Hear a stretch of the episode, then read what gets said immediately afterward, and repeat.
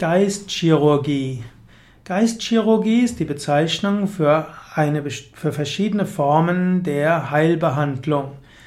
Es gibt zum Beispiel in den Philippinen und auch in Brasilien eine Form der Geistchirurgie, bei der es heißt, dass der Heiler sich in einen veränderten Bewusstseinszustand versetzt, dass er dann die bestehenden Gesetze der Biologie aufheben kann und dann schmerzlos mit dem Finger den Körper öffnen kann, krankhaftes Gewebe entfernen kann, das Blut wegwischen kann und die Wundränder wieder zusammendrücken kann.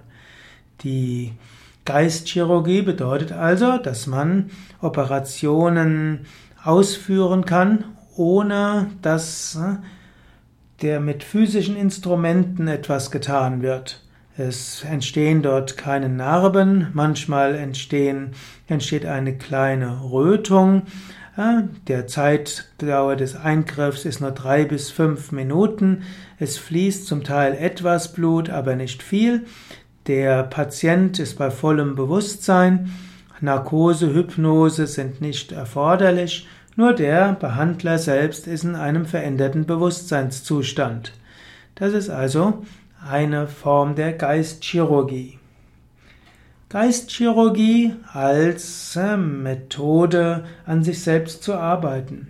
Es gibt auch die Methode der eigenen Geistchirurgie. Du bist dir bewusst, welche Blockaden du in dir hast und du nimmst dir vor, diese zu beseitigen. Geistchirurgie heißt also hier sich bewusst machen, was hält mich davon ab, das zu tun, was ich möchte?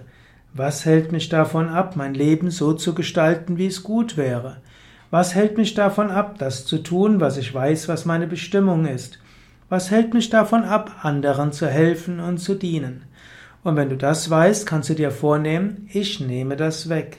Und du kannst dir auch visualisieren, dass du diese Blockade mit einem Skalpell wegoperierst. Manchen Menschen hilft diese Form der Visualisierung. Und die Visualisierung, dass du bestimmte Blockaden wegoperierst und dass dann die Energie fließt und du in die Lage festsetzt wirst, das zu tun, was deine Aufgabe ist, kann man als Geistchirurgie bezeichnen. Wenn du willst, kannst du auch einen Moment mal nachdenken. Gibt es etwas, was du denkst, was du eigentlich tun wollt, willst und was deine Aufgabe ist?